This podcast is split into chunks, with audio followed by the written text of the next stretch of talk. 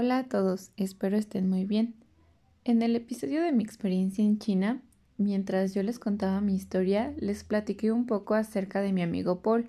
Muchos de ustedes me escribieron y me comentaron que les gustaría mucho que hablara de él o que les hubiera gustado mucho que hablara más de él.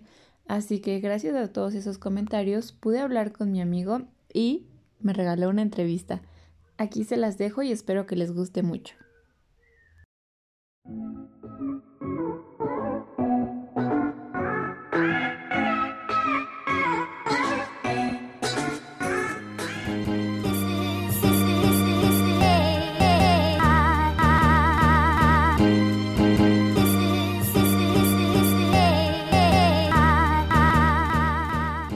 Soy Mar y estás escuchando Acuarelas. Hola,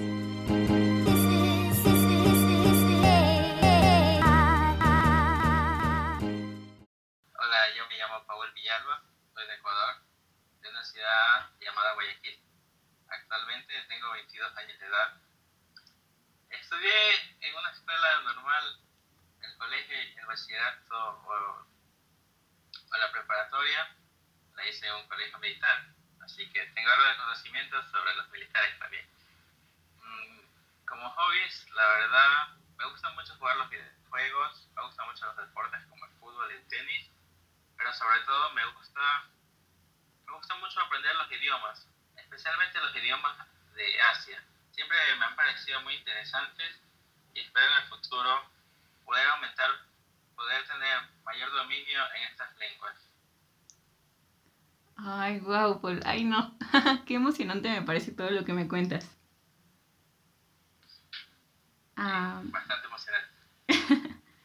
este, la segunda pregunta que te quiero hacer es cómo tú te empezaste a relacionar con el idioma chino, o sea, cómo fueron tus inicios. Yo me empecé a relacionar con el chino más o menos cuando tenía 16 años en la casa mis padres siempre hacían comentarios sobre China, de que cómo China crecía como país y de que cómo su cultura estaba llegando a todas partes del mundo. Yo sentí mucha curiosidad y me puse a investigar por mi propia cuenta en dónde podría, podría aprender el idioma. Y así fue como comencé a estudiar en el Instituto Confucio de mi ciudad. Al principio, el chino me parecía muy complicado, muy difícil muchas cosas que aprender, como tonos, trazos, caracteres y lo más difícil que es la pronunciación.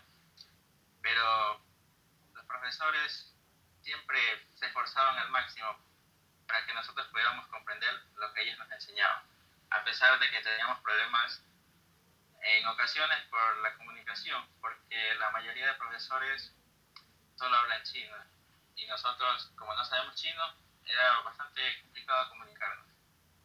Ok, ok. Oye, ¿y en este momento qué HSK tienes? En este momento eh, no he dado HSK en estos dos últimos años debido a la pandemia, pero el último HSK que di fue el HSK 6. Tuve una puntuación de 200 puntos. Ay, bueno, pero el HSK 6, si no mal recuerdo, es el máximo, ¿no? El HSK 6 sí, es el máximo. Wow. Y digamos, del 1 al 100, ¿qué porcentaje tú consideras que, lo dominas? El idioma chino. Así es.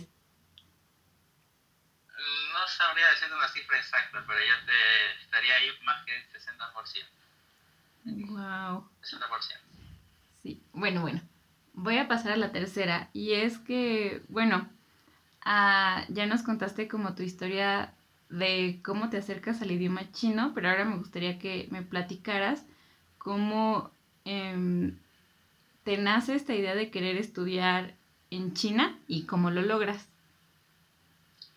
¿Cómo me nace esta idea? Eh, tenía mucha curiosidad, sentía que en mi vida faltaba algo, necesitaba, necesitaba salir para conocer y tal vez buscar y tal vez poder encontrar lo que me faltaba. Eh, cuando decidí viajar, lo principal fue para mejorar el idioma y aprender mucho sobre la cultura china, además de visitar los lugares históricos como la muralla china, Tiananmen y todos esos lugares. Okay. Eh, en, el instituto se aprende bastante, eh, aprende bastante el idioma, pero creo que si quieres dominar bastante el idioma, lo mejor siempre es ir a China, en un ambiente donde sí o sí tienes que hablar chino, te obligan a hablar chino, tienes que practicar el chino y así poder aprender mucho más rápido y de manera más eficiente. Ok, y por ejemplo... Eh... ¿Hablo sobre las becas también? Ah, pues sí, si quieres. Sí, claro que sí. Ah, las becas. Cuando yo estaba en el Instituto Confucio ofrece diferentes tipos de becas. A la que beca, a la beca que yo apuntaba era la beca de un año, para más o menos conocer cómo era la vida de las personas allá en China. Los requisitos que pedían en ese entonces era el HCK3 con un puntaje mínimo de 270 y el HCKK, que es el examen chino de chino ahora, el básico te pedían nomás. Pero no me acuerdo cuál era el puntaje mínimo. Pero por lo general nadie suele fallar en este examen. Entonces, estudié las palabras, las 600 palabras del HCK3, practiqué audio, lecturas y cómo escribir los caracteres. cuando uno comienza a estudiar creo que es lo más difícil, escribir. Mm, el Instituto Confucio también ofrecía unas clases de preparación para el HCK. Y bueno, así llegó el día del examen, di mi examen, todo tranquilo, todo bien. Y luego esperé por mi resultado. Tuve una nota bastante interesante, obtuve 71 puntos en ese entonces. Eh, lo necesario para aplicar a la beca. Entonces, lo había conseguido, ya nada más quedaba hacer las papeleas. ¿Y qué sentiste? O sea, cuando dijiste, sí, ya tengo todo, o sea, ya, mm, pues sí, o sea, todos los elementos necesarios y ya lo viste real, ¿qué sentiste? Eh, que ya quería irme, la verdad, quería ir a conocer, emocionado. Sí, ¿y cómo fue, o sea, por ejemplo, tu familia, tus amigos, tus profesores, qué, qué te dijeron? Principalmente tu familia, ¿te apoyó, no te apoyó? ¿Qué te dijo? mi familia siempre me ha apoyado en todo, siempre he estado agradecido a ellos. No importa qué decisión tome, ellos siempre me han apoyado. Entonces, no tuve problemas con mi familia. Mis maestros también se sintieron muy felices. Mis amigos también dijeron, sí, es una buena oportunidad de conocer, aprender muchas cosas.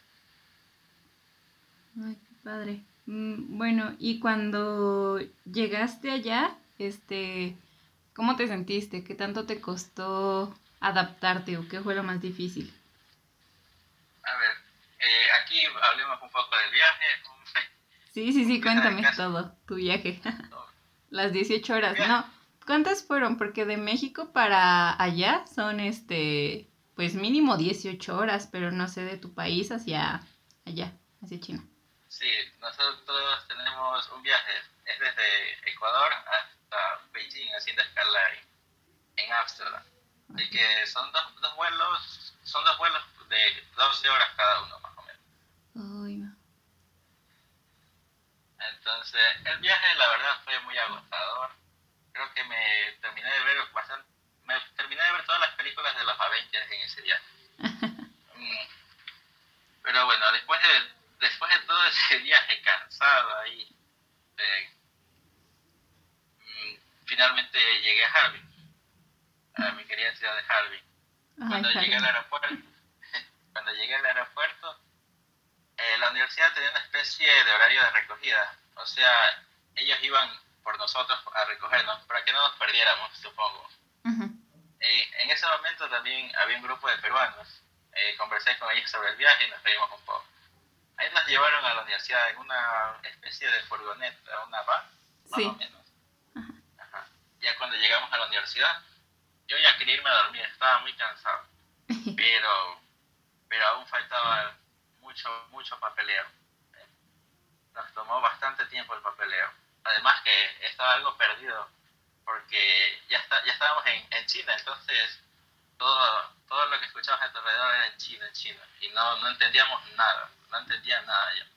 Nadie hablaba inglés, español, mucho menos.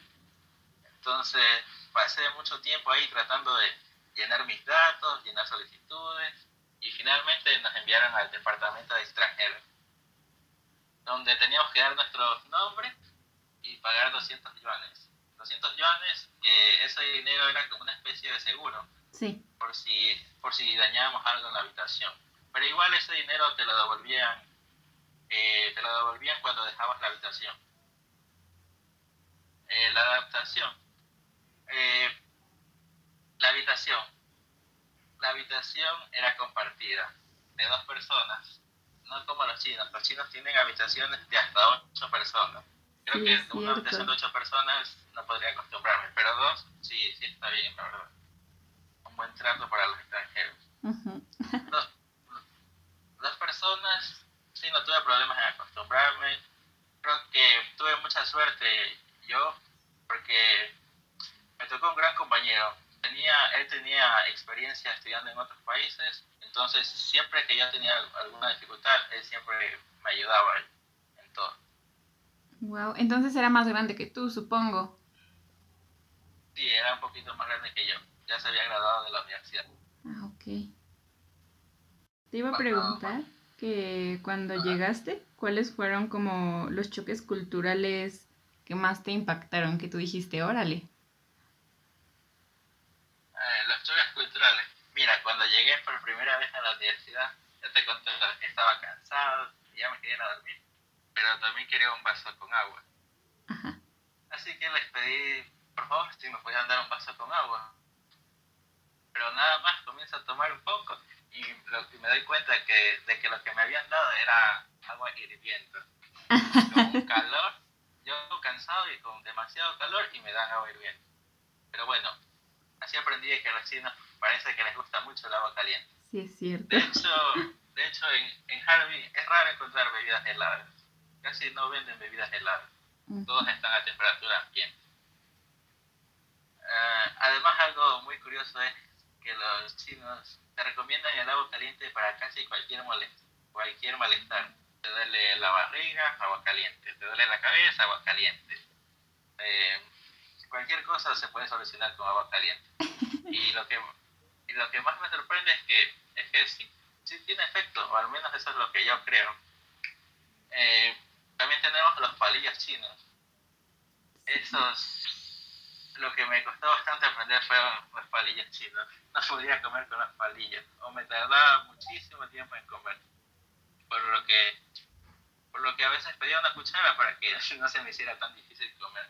Pero así mismo con, con práctica y tiempo y después de, después de tirar un poco de comida al piso ya logramos dominar cómo aprender cómo usar los palillos chinos.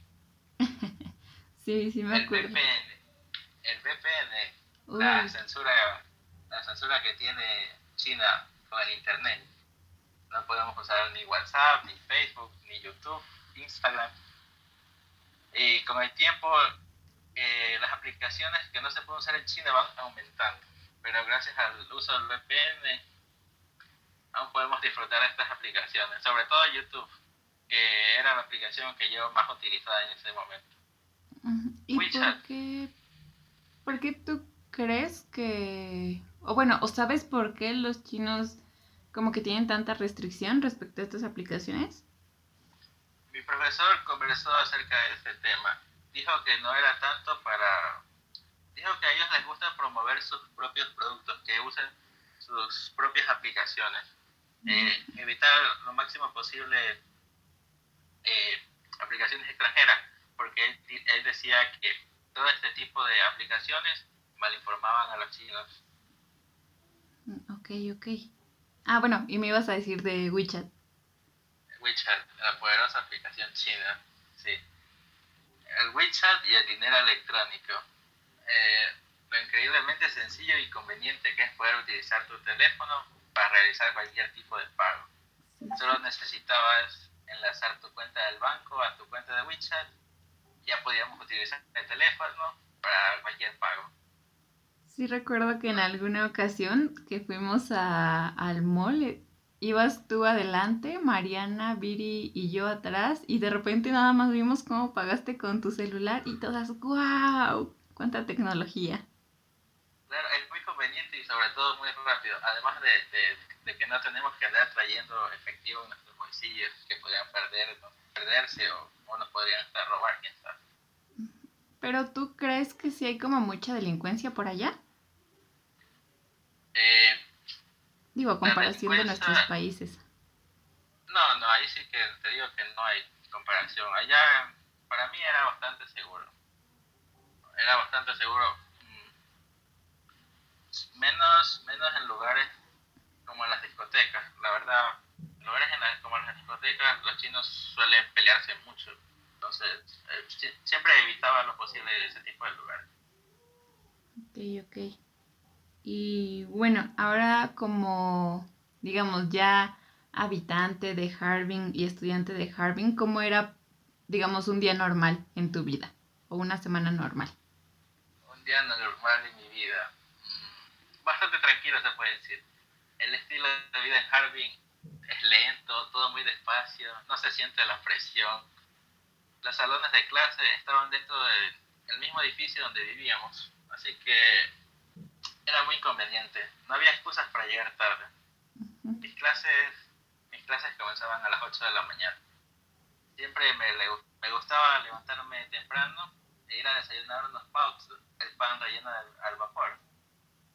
Sí, sí. Y, y después de cada, cada hora de clase teníamos 10 minutos de descanso y cada dos horas de clase habían 20 minutos de descanso.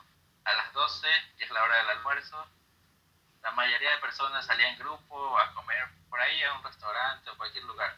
Yo también tenía mi grupo de amigos, un poco mayores que yo, pero muy divertido. Usualmente íbamos a la cantina de la escuela. Luego de almorzar... Eh, espera, es que cantina, digamos que en México es como el lugar para tomar alcohol, entonces no sé si allá tiene otra connotación. Ah, la cantina, es como el comedor de la escuela, ¿ya? Sí, sí la cantina, me reunía con mis amigos en la cantina, comíamos y conversábamos sobre nuestro día. Luego de almorzar, había veces que teníamos clases en la tarde y en las que no. Y por lo general, y si había tiempo, íbamos a visitar varios lugares de Harbin para divertirnos, jugar bolos, a veces hasta nos subíamos en barcos para ver los paisajes, veíamos las tiendas, las tiendas en Harbin, visitábamos la calle central de Harbin también y probar una que otra cosa que nos diera curiosidad. Wow, ay no, qué, qué increíble suena un día. O sea, parece muy normal y todo, pero siendo extranjero y teniendo esa experiencia, sí, suena muy bien. Sí, la verdad que la vida ya era bastante, bastante divertida todos los días, teníamos algo que hacer. Y, por ejemplo, de que llegaste y empezaste a tomar todas tus clases y tenías cierto nivel, digamos, de comprensión y de conversación, ¿cuánto, ¿cuánto crees que tardaste en empezar a dominarlo bien? Que ya escuchabas a la gente en la calle y decías, ah, ya, ya sé qué me estás diciendo.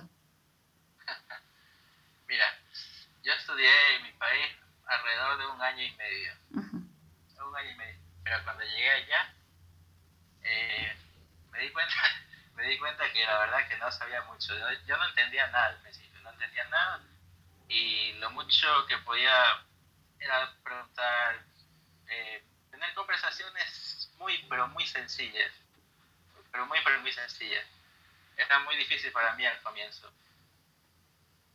Eh, más o menos estuve estudiando, estudiando en la universidad allá, creo que el primer mes, el primer mes solo iba a sentarme y escuchar lo que decía la profesora, porque la verdad es que no entendía nada. Sí. Pero, pero luego de ese mes, como que ya comencé a comprender, así a la fuerza, a la fuerza, porque ellos nunca hablaron inglés. Y que a, la fuerza ya comencé a entender y llegó un momento en el, que, en que por fin le podía entender lo que decía la profesora. Entonces fue una, una, me sentía bastante contento yo. Al fin le puedo entender a la profesora. Ahora sí podemos avanzar y seguir estudiando. Ok, entonces tú sientes que tal vez dos meses te costó dos meses para poder entender. Sí. Y ya más o menos después de unos seis meses yo creo que ya comienzas a hablar y hablar y no tener miedo de decir lo que piensas o poder expresarte. Ok, y por ejemplo en ese primer mes no dijiste así como, ay no, ¿qué hice? ¿O todo el tiempo estuviste motivado de no, ya estoy aquí? Sí, este, sí a veces pensaba, eh, lo difícil que era, a veces sentía vergüenza, tenía miedo de que me preguntaran porque no, sabía qué contestar.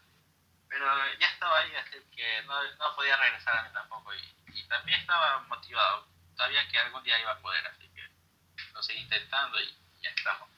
Ay, estamos bien ahora. Me da mucho gusto porque si no, pues no te hubiéramos podido conocer, no hubiera sido nuestro guía y esas cosas. Y bueno, o sea, eso me lleva a la siguiente pregunta, que es que, bueno, por ejemplo, cuando te dijeron que iba a ir un grupo de mexicanos para allá, pues, o sea, ¿qué pensaste? O sea, ¿cómo te sentiste antes, durante y después de que estuviste con nosotros, siendo nuestro guía y nuestro amigo? Eh, cuando me entré, me llamaron a la oficina y me preguntaron si quería hacer este tipo de trabajo. Yo este, en ese momento estaba dudando, la verdad, no sabía si lo iba a poder hacer bien o no, pero al final me decidí, me decidí por intentarlo para ver qué pasaba. Además estaba algo emocionado porque, como sabrán, en China no hay muchos latinoamericanos, así que conocer un grupo de mexicanos para mí iba a ser una alegría. Okay. Estaba, pero también, también estaba algo nervioso, era mi primera vez haciendo este tipo de cosas, pero los profesores tuvieron un buen trato hacia mí, de apoyo, siempre me explicaron las cosas y qué debía que hacer.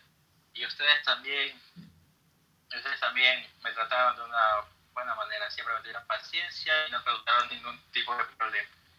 Entonces yo también di lo mejor de mí. Cuando uh -huh. los conocí, cuando los vi por primera vez en el aeropuerto, la verdad que pensaba que estaban algo cansados. Comprensible luego de un viaje tan largo, ¿no? Sí, sí. Eh, pero en ese momento tampoco sabía muy bien qué conversar con ustedes, pero poco a poco nos fuimos conociendo y nos la empezamos a pasar muy bien, a divertirnos y a hacer todo tipo de cosas. Eh, no pensé que iba a ser tan agotador este tipo de trabajo, pero todo este cansancio, lo puedo decir, se puede traducir como, se puede traducir en diversión. Aunque en las noches, la verdad que yo ya llegaba muy cansado. No sé cómo ustedes podían seguir después de haber hecho tanto. Yo estaba muy, muy, muy en mi, en mi límite ya.